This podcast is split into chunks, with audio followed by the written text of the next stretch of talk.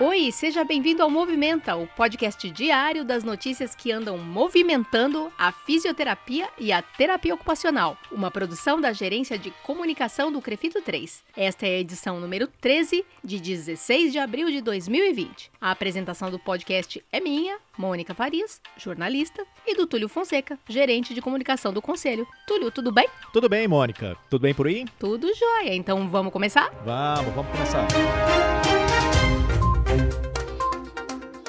Notícia de destaque hoje, Túlio? O destaque de hoje vai para a constatação bastante interessante que os agentes fiscais especiais estão fazendo nas visitas aos hospitais do interior litoral, que começaram nesta semana, comparativamente proporcionalmente, a quantidade de hospitais com problemas de fornecimento de EPIs para as equipes é menor do que na Grande São Paulo.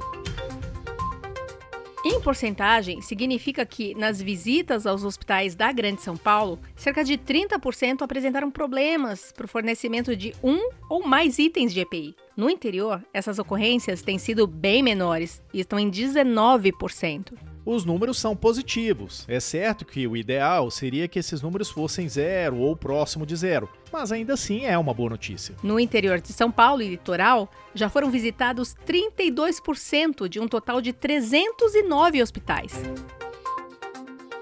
Desde o início da fiscalização especial do CREFITO 3 para garantir a biossegurança das equipes da linha de frente do enfrentamento à Covid-19, iniciadas há pouco mais de duas semanas, já foram visitados 62% de um total de 588 hospitais do estado de São Paulo, incluindo neste número os hospitais de campanha, e também as unidades de pronto atendimento. No interior, a primeira fase está em andamento. Na capital e na Grande São Paulo, já começou esta semana a segunda fase das visitas fiscalizatórias, com os agentes fiscais especiais retornando aos 78 hospitais onde foram detectadas falhas no fornecimento de todos os itens de equipamentos de proteção individual. Essa constatação de melhor oferta de EPIs no interior deixou a coordenação da Frente Especial de Fiscalização bem animada. Porém, eles sabem que municípios do interior e litoral ainda não se depararam com um volume alto de casos de Covid-19 como acontece aqui na Grande São Paulo já. Em alguns dos hospitais de referência para atendimento da Covid-19 na capital, a capacidade de atendimento já atingiu perto de 80% do limite.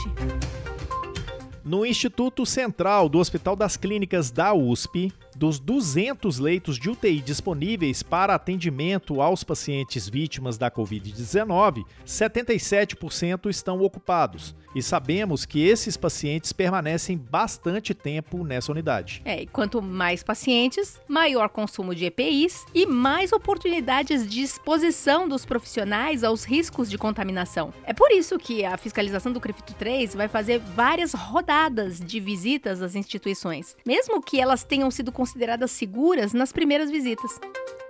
Doutor Augusto Cruz, que é membro da equipe de oito coordenadores dessa Frente Especial de Fiscalização, explica por que são necessárias essas visitas sucessivas. Entendemos que, é, conforme o consumo de suprimentos vai acontecendo, alguns hospitais que antes poderiam estar completos depois de algumas semanas podem apresentar falta. Então nós precisamos sempre estar acompanhando para garantir que esse profissional ele tenha aí a segurança durante todo o processo.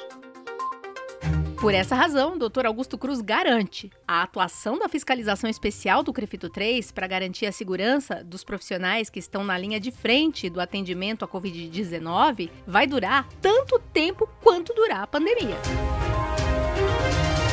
E assim a gente encerra essa edição do podcast Movimenta de 16 de abril de 2020. Eu sou a Mônica Farias e agradeço o Túlio Fonseca, que divide comigo a apresentação do podcast. É isso aí, Mônica. Muito obrigado também. Eu também agradeço o Rodrigo Cavalheiro, editor de áudio do Crefito 3, que edita esse podcast. Agradeço ainda as estagiárias de design Eduine Azevedo e Juliana Mayumi e também o trabalho de relacionamento da Ana Carolina Soares. Voltamos com mais notícias amanhã.